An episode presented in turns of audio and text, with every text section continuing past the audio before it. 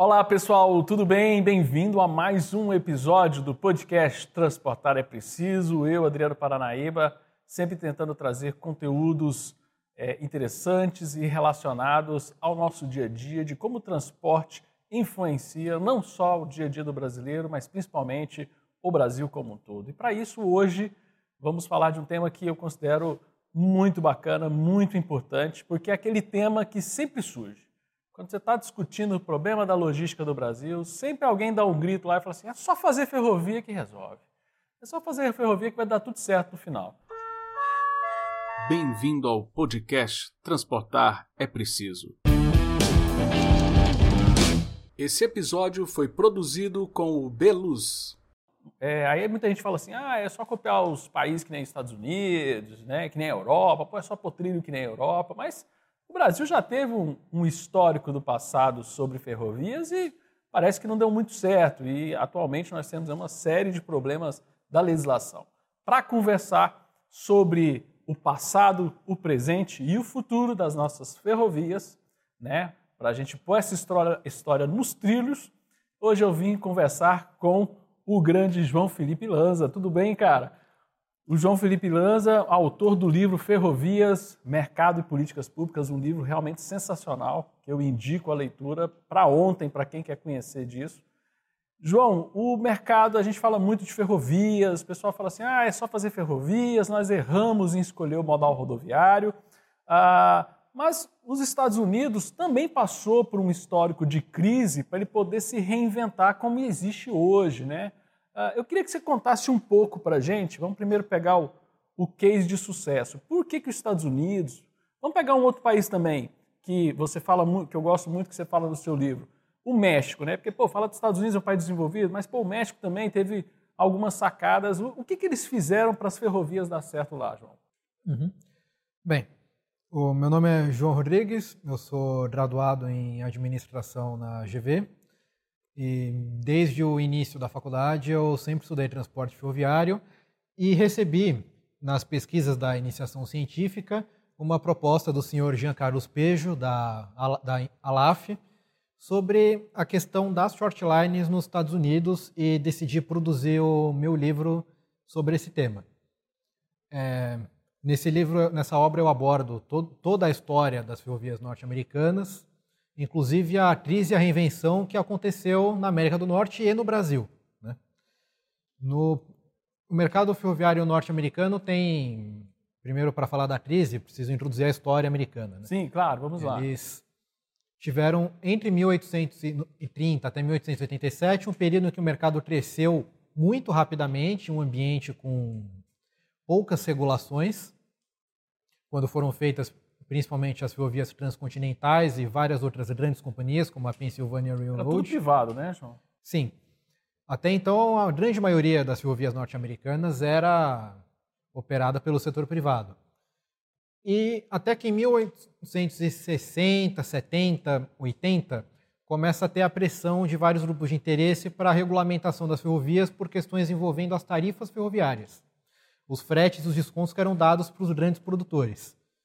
E como demonstra o grande autor austríaco Thomas de Lorenzo, a Interstate Commerce Commission, que foi a primeira agência reguladora do mundo criada para regular o setor ferroviário, foi criada em grandes partes por pressões políticas e não sobre exatamente uma teoria econômica que fundamentasse que as ferrovias fossem um mercado que precisasse de regulação.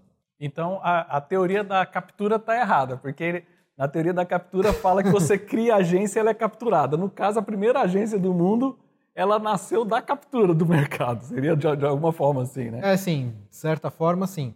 E nesse período, entre 1887 até os anos 1900, 1920, começa a ter, ocorre a, a famigerada captura regulatória das ferrovias para o setor público, e, onde, e quando nós temos uma, uma criação de uma série de leis regulamentando as tarifas ferroviárias, proibindo preços considerados predatórios, tarifas muito altas, a erradicação de ramais e operações deficitárias e, principalmente, também as, as restrições em cima das operações do modal rodoviário, que na época começava a crescer. Só que a partir da Segunda Guerra, o desenvolvimento do modal rodoviário, que apesar de tudo ainda tinha uma regulação mais branda do que as ferrovias, começou a minar a concorrência das companhias ferroviárias, especialmente nos ramais de baixa densidade de tráfego. E como o mecanismo de desativação de ramais e venda era muito rígido, as companhias ferroviárias americanas começaram a enfrentar prejuízos, principalmente a partir da Segunda Guerra, nos anos 50, 60. O principal fenômeno disso, a gota d'água, foi a, a, a, falência da Penn Central, que foi formada pela fusão da Pennsylvania Railroad e da New York Central, que eram as duas principais companhias ferroviárias da época. E a partir daí, dessa falência em 1971, tem início uma ampla reforma regulatória no setor ferroviário norte-americano, que envolveu é, principalmente a criação da Conrail, para reestruturar o sistema ferroviário no nordeste do país. E essa reforma culminou em 1980 com a promulgação do Staggers Rail Act, que flexibilizou amplamente os mecanismos de fixação de tarifas e desativação de ramais deficitários. E a partir, a partir daí, nós temos uma ampla transformação do sistema, com uma consolidação das companhias de grande porte de 34 para umas 7 companhias classe 1, enquanto no segmento de operações secundárias e de manobras, é, captura e distribuição de mercadorias para clientes, nós temos uma explosão no setor ferroviário, em que o número de short lines cresceu de 220 para 600. Então você aponta que os Estados Unidos, que cresceu como iniciativa privada desregulamentada, o setor cresceu, depois você teve a regulação que acabou sufocando o mercado e o que fez com que o mercado americano de ferrovias voltasse, né, que ele se reestruturasse, reorganizasse, foi o surgimento das short lines, foi isso. Então, para o nosso ouvinte, para a pessoa que acompanha o nosso podcast, o que é o short line, que é uma, um dos temas centrais do seu livro. Né? Então, explica para o pessoal que é leio, que quer entender o que, que seria essa short line. Então, é, o fenômeno das short lines é mais uma consequência do que a causa do, do problema. A principal causa dessa explosão de short lines foi uma desregulamentação no mercado que permitiu a entrada de novos empresários no setor.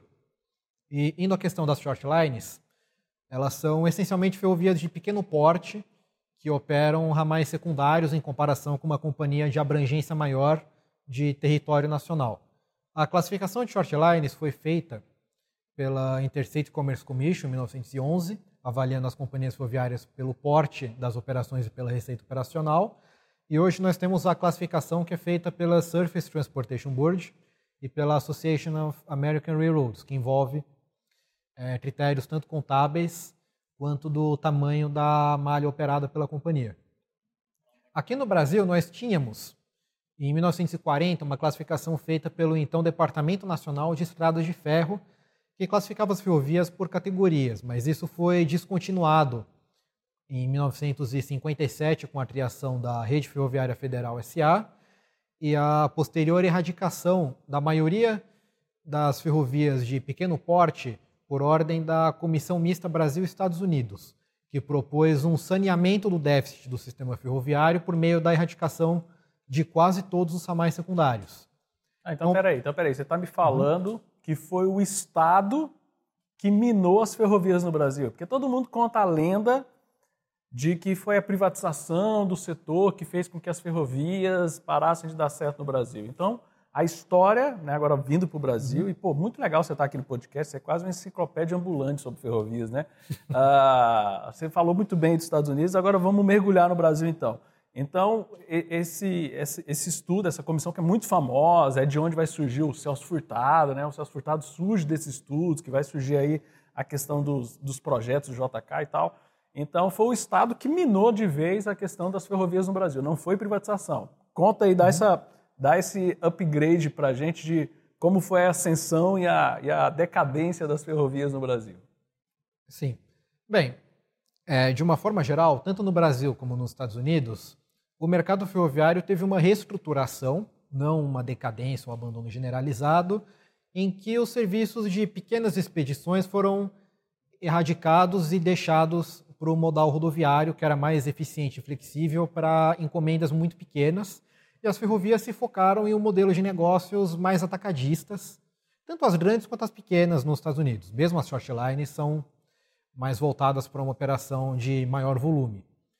Só que a diferença é que nos Estados Unidos e na América do Norte, em geral, esse processo foi feito pelo mercado, enquanto no Brasil essa racionalização do sistema ferroviário foi amplamente impulsionada pelo Estado.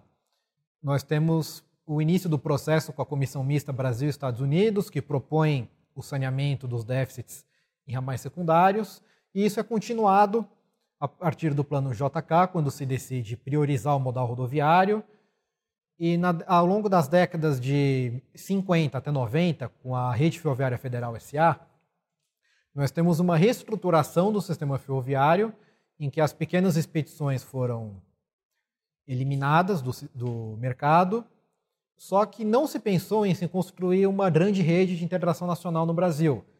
A decisão da época foi construir uma, nas palavras de Ivanil Nunes, uma ferrovia mínima com alguns poucos corredores de exportação direcionados para os portos, enquanto a maioria da logística do Brasil seria feita pelo modal rodoviário. Esse quadro não se alterou com a privatização das ferrovias. Não ocorreu um desmonte com a privatização. As concessionárias, na verdade, só replicaram o modelo de negócios já criado pelas companhias estatais, focado na concentração do portfólio de serviços em poucos produtos, em grandes volumes, para poucos clientes e, em grande maioria, para fluxos direcionados para os portos. É, isso é complicado, porque você tem um modelo que se diz que foi privatizado, mas ele é quase que totalmente operado e decidido pelo Estado. Você tem a Valec. Qual que é o papel da Valec hoje dentro da, da lógica ferroviária brasileira, para as pessoas terem uma compreensão disso? Uhum. Sim, né? A privatização no Brasil alterou pouco a dinâmica de mercado do setor ferroviário. Né? Tanto é que até hoje nós temos o governo como empreendedor na construção de ferrovias e novos corredores com a Valec, que apesar de até ser uma coisa um tanto inovadora, com alguns corredores como a Ferrovia Norte-Sul, a FIOL, a Ferrovia de Integração Oeste-Leste que estão construindo, isso é em grande parte uma perpetuação do modelo de negócios criado na, pelas estatais e perpetuado pelas concessionárias. Nesse contexto, a proposta das shortlines de liberar o mercado com um regime mais flexível para o setor privado construir e operar suas próprias ferrovias e, eventualmente, desenvolver uma malha ferroviária mais integrada e mais abrangente, é, o objetivo da proposta é trazer isso para o mercado e deixar o mercado atuar no desenvolvimento de um setor ferroviário. E por que, que isso não, de fato não acontece no Brasil? Quais são os, os gargalos para alguém? Porque assim, uma coisa que eu acho bacana, por exemplo, tudo bem que ferrovia atender mais o atacadista, mas de repente o atacadista podia resolver e falar assim, não, eu quero transportar, então eu vou fazer minha ferrovia. Então não precisa assim do Estado gastar dinheiro público para fazer uma ferrovia para atender um grupo específico de, né, de grãos ou de minérios. Então, pô, Deixa o pessoal fazer a própria ferrovia dele. Qual que é o empecilho hoje que a gente tem que não permite que você realmente tenha essa privatização de ferrovias, de construção da ferrovia propriamente dita? Em grande parte, a barreira de entrada no setor ferroviário ainda é muito alta. Nós temos três mecanismos de exploração do transporte ferroviário, que são a autorização, a permissão e a concessão, mas na legislação brasileira atual, é quase que mandatório que as ferrovias sejam construídas e exploradas sobre um regime de concessão que depende de leilão e licitação. Então, isso, em grande parte, inviabiliza projetos de pequeno porte e quase que mantém a, o mercado, uma reserva de mercado para as grandes concessionárias para explorar alguns poucos corredores de grandes clientes e grandes volumes. A proposta das shortlines com o projeto de lei 261 é de ampliar o uso do regime de autorização para criar um ambiente regulatório mais brando, com mais flexibilidade, para que outros empreendedores possam entrar, seja com projetos novos, seja também adquirindo para operar um corredor ferroviário, um ramal que não seja de interesse das grandes concessionárias. Mas em grande parte isso depende de várias garantias, como por exemplo segurança jurídica e a famosa questão do direito de passagem, porque uma short line para operar em sincronia com uma companhia maior, é, obviamente dependerá de uma operação compartilhada muito eficiente e com bastante segurança jurídica para poder realizar as operações. É, porque não adianta você fazer uma malha de short lines, que aí o mercado ele faria de forma mais espontânea essas short lines, mas se não tiver o direito de passagem, elas ficam ilhadas. Seria isso, Sim. né? Sim, a questão do direito de passagem, por exemplo, é relevante se você tiver um cliente, por exemplo, a Jari Celulose, que tem uma ferrovia lá no interior do Pará, que, assim, eu vou fazer uma ferrovia industrial para o meu uso interno, é, só para o meu transporte de mercadorias. Então, nesse caso, o direito de passagem é relevante. Agora, se você tem uma ferrovia como a Ferroeste, lá no Paraná, que depende da Rumo para escoar as mercadorias de Guarapuava para o porto de Paranaguá, então o direito de passagem é uma questão essencial. É porque é a porta de entrada para o porto, né? Sim, com a certeza. mesma coisa para Santos também e outros portos nossos, já que hoje a gente tem uma concentração dessas ferrovias chegando nos portos, né? Então, se você emite short lines que conversem com esses corredores, né? Seria bem como se fosse uma cidade, né? Você tem as, as grandes linhas seriam é, é, áreas, é, linhas alimentadoras e você ter ali outras short lines chegando e até facilitaria esse transporte. Seria isso, né? Sim. Por exemplo, na questão de se algum cliente lá de algum exportador lá de Goiás, do Mato Grosso, decidir fazer uma short uma ferrovia, uma short line que vai integrar algum lugar no interior desses estados para a ferrovia Norte-Sul para sair de lá para um porto, como é o caso de grande parte das, das short lines norte-americanas, que fazem a, o caminho inicial da mercadoria ou a entrega final para o cliente de uma mercadoria que passa por uma ferrovia de grande porte. Então, o direito de passagem é, é essencial. E também essa questão de short lines pode ser usada para criação de short lines portuárias, por assim dizer, como tem algumas nos Estados Unidos, como a Gulf Coast Switching, se eu não me engano o nome é esse, que faz a operação no porto para ser uma ferrovia neutra em relação às grandes companhias que disputam acesso ao porto. No México, por exemplo, eles têm umas que é a Ferrovale, que opera o anel ferroviário da cidade do México, que é a capital do país. Aqui, por exemplo, nós poderíamos criar uma shortline para ser uma companhia neutra no acesso ao Porto de Santos, para resolver as disputas entre as concessionárias Rumo, MRS e VLI no acesso ao porto. A concessionária entrega as cargas para a shortline, a shortline faz o serviço final e as manobras no porto. Sim, seria muito bacana isso.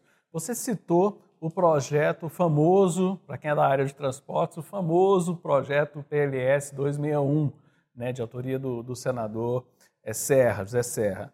Ah, e esse projeto está parado faz muito tempo no Senado. Houve uma expectativa de que, assim como você teve, né, é, é, são coisas diferentes, mas são muito parecidas. O mercado do gás, houve uma grande mudança. Quando você também mudou para o regime de autorização a questão dos gasodutos, esperava que ele fosse aprovado na sequência com isso. Ele está lá parado, espero que quem esteja nos ouvindo, de repente, no momento que você esteja ouvindo esse podcast, a gente já tem aprovado esse projeto, mas vamos imaginar que ele não for, não for aprovado. Né? Primeiro, eu queria que você falasse dos benefícios desse projeto de lei e, e se ele não for aprovado e ficar lá parado, nós teríamos outros caminhos para a gente melhorar o setor ferroviário ou a gente fica dependendo de fato dessa mudança da legislação com esse projeto de lei? Dá para resolver via regulatória ou resolver de forma subnacional? Fala um pouquinho para a gente desse projeto de lei, de algumas coisas que você acha interessante dele para o bem e para o mal, uh, e o que, a gente poderia fazer sem depender desse projeto. Vamos imaginar que ele suma de uma vez e a gente precisa de achar outro caminho. Sim. Então, o PL 261, o principal ponto forte dele é que ele traz a questão do regime de autorização para a exploração ferroviária, com prazos indeterminados para um operador querer entrar ou sair do mercado sem ser dependente do prazo rígido contratual das concessões, que no caso das concessionárias é 30 anos renováveis por mais 30. Se um operador quiser ficar no mercado para sempre, ou se ele quiser operar uma ferrovia por 60, 30 anos, 20 e quiser sair do mercado, ele tem mais flexibilidade, o que diminui a barreira à entrada.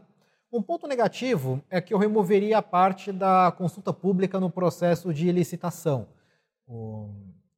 Porque isso pode acabar entregando, por exemplo, objetivos estratégicos de uma, de uma empresa que deseja construir uma shortline no Brasil para os concorrentes. É, porque assim, ele faria, o cara teria a sacada de pensar num trecho e aí ele seria obrigado a abrir consulta pública daquele trecho que ele pensou. Seria Sim. isso? Aí se ele abre consulta pública, por exemplo, eu removeria essa parte, porque assim, se o, o cliente abre consulta pública, pronto, ele entrega o projeto de bandeja para um potencial concorrente e isso pode acabar inibindo as empresas de entrar no mercado para evitar ter que revelar um projeto importante como uma ferrovia em que você vai aportar uma grande quantidade de dinheiro, mesmo sendo uma ferrovia pequena, é sempre um empreendimento caro e empre muitas empresas podem acabar sendo inibidas de fazer isso para entregar um projeto para um concorrente. E no caso do PL 2001 não ser aprovado, nós temos várias iniciativas, como já vem sendo feitas em Minas Gerais, iniciativas locais. E algumas ferrovias que já têm interesse na questão de autorização, como é o caso da Ferroeste, com quem eu tive uma reunião em dezembro, novembro, dezembro de 2020, para discutir essa questão de short lines no Brasil, que eles têm, eles têm interesse em migrar para um regime de autorização. Então é possível que nós tenhamos uma série de regulações e decretos estaduais feitos lá no Paraná, no Mato Grosso do Sul, que é onde a FEUEST pretende atuar, aqui em São Paulo e lá em Minas Gerais.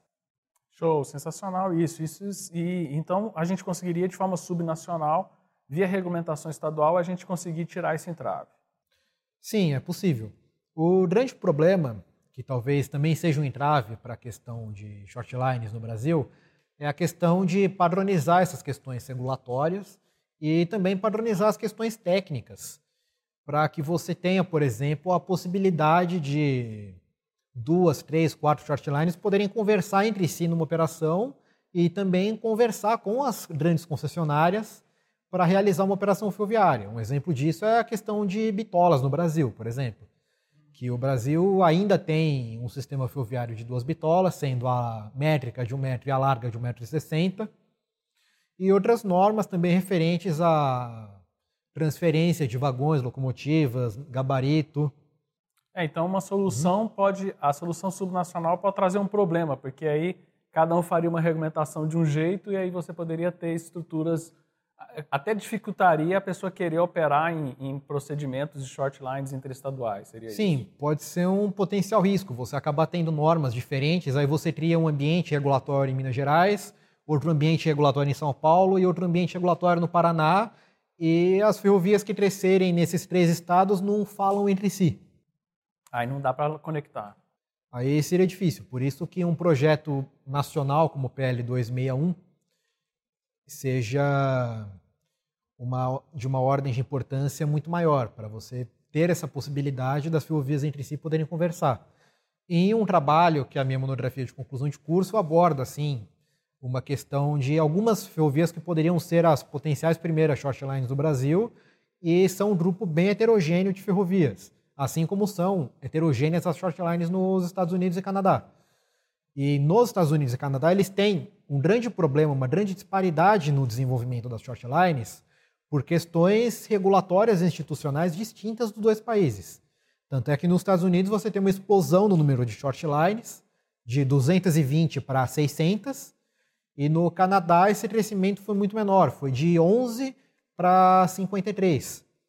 E elas enfrentam muitas dificuldades, por exemplo, na obtenção de crédito para expansão e modernização de via permanente, enquanto as shortlines norte-americanas possuem tanto parcerias com as companhias classe 1, como também apoio por programas de crédito tributário e financiamento estadual e municipal para fazer upgrade nas suas linhas. Isso pode se tornar uma questão também importante, assim, que possa limitar o desenvolvimento de short lines no Brasil. Não, você falou da questão tributária, é outro, é outro grande problema que a gente enfrenta no Brasil, né? Aí vira, entra em outro problema que, por exemplo, impacta muito, até as concessões de, de rodovias são impactadas por essa questão tributária. Cara, muito bom você ter vindo aqui no nosso programa, nesse episódio de hoje. Eu acho que, assim, Eu acho que só lendo o seu livro para pegar mais informação, que realmente eu gostei muito. Eu li quando eu, quando eu peguei o seu livro, que você me mandou, auto, mandou autografado, fiquei muito feliz quando você mandou o livro. Uh, eu acho que eu li ele numa sentada porque não dá para parar, realmente faz uma conexão muito boa. Eu gostei muito. Mas uma mensagem final que você quer deixar para o nosso ouvinte, de pessoas que gostam de ferrovias, o que, que você gostaria de deixar de mensagem, de expectativa para o Brasil, para as ferrovias, o que, que a gente precisa? Espero que gostem da minha obra e divulguem um pouco mais essa ideia de short lines no Brasil, que apesar de ser um conceito bem inovador, ainda tem muito poucas publicações a respeito. O meu livro foi feito para para se propor a ser a primeira publicação. Foi a primeira, foi a primeira vez que eu ouvi falar Sim. de short line no Brasil, foi através Sim. da sua pesquisa. E, bem, esqueci de te explicar, ia te explicar no final, né, que o título é Ferrovias, Mercado e Políticas Públicas, porque apesar de ser uma solução de mercado, ela também dependeu de uma política pública adequada para o desenvolvimento do setor. Então não é uma questão só de mercado de abrir o mercado para short lines, mas desenvolver mecanismos de incentivo tributários e trabalhistas para essa categoria de ferrovia. Isso, isso aí é muito bacana, porque não é só, você falou muito bem, a, a, e quando a gente fala em políticas públicas, o pessoal fala assim, ah, está querendo mais Estado. Não, políticas públicas que deixem claro e facilitem essa questão tributária, trabalhista, faz com que a infraestrutura aconteça. Sim, claro. Um exemplo de política pública de sucesso é o programa 45G norte-americano, que envolve uma questão de créditos tributários para short lines, em que cada dólar que elas arrecadam, que elas pagam de imposto, elas recebem um crédito de 50 centavos para investimentos em infraestrutura. É uma questão crucial para o desenvolvimento das short lines norte-americanas e que limita muito o crescimento da, dessa categoria no Canadá. Isso, bacana. Aqui no Brasil a gente tem a questão das debêntures incentivadas de infraestrutura. É uma forma também de captação de recursos, mas nós temos ainda grandes problemas para resolver no Brasil, né? Sim, é, é um tema bastante amplo que eu espero que incentive uma ampla discussão e maiores publicações a respeito dessa questão de short lines e que traga uma nova forma de pensar políticas públicas além de ser mais Estado. Isso. E vai ser e, e assim, esse é o primeiro episódio que você vem, que eu quero que você venha mais vezes para a gente discutir mais. Esse é um assunto muito grande. Uh, mas eu acho que dá para a gente começar a fazer episódios específicos de ferrovia. Uhum. Vai ser um prazer te receber sempre aqui. Muito obrigado por sua vinda. É, eu uhum. acredito que todo mundo deve ter gostado muito desse, desse podcast, das informações que você trouxe. Eu mesmo gostei bastante, fiquei muito feliz de você ter vindo, ter uhum. aceitado. E é isso aí, pessoal. Transportar é preciso, embarque é imediato. Muito obrigado pela atenção de todos nesse podcast e até o nosso próximo episódio. Valeu, pessoal. Muito obrigado Adriano, muito obrigado pela participação. Foi um prazer comparecer no seu podcast. Tá joia, cara. Obrigado. Valeu, pessoal. Obrigado.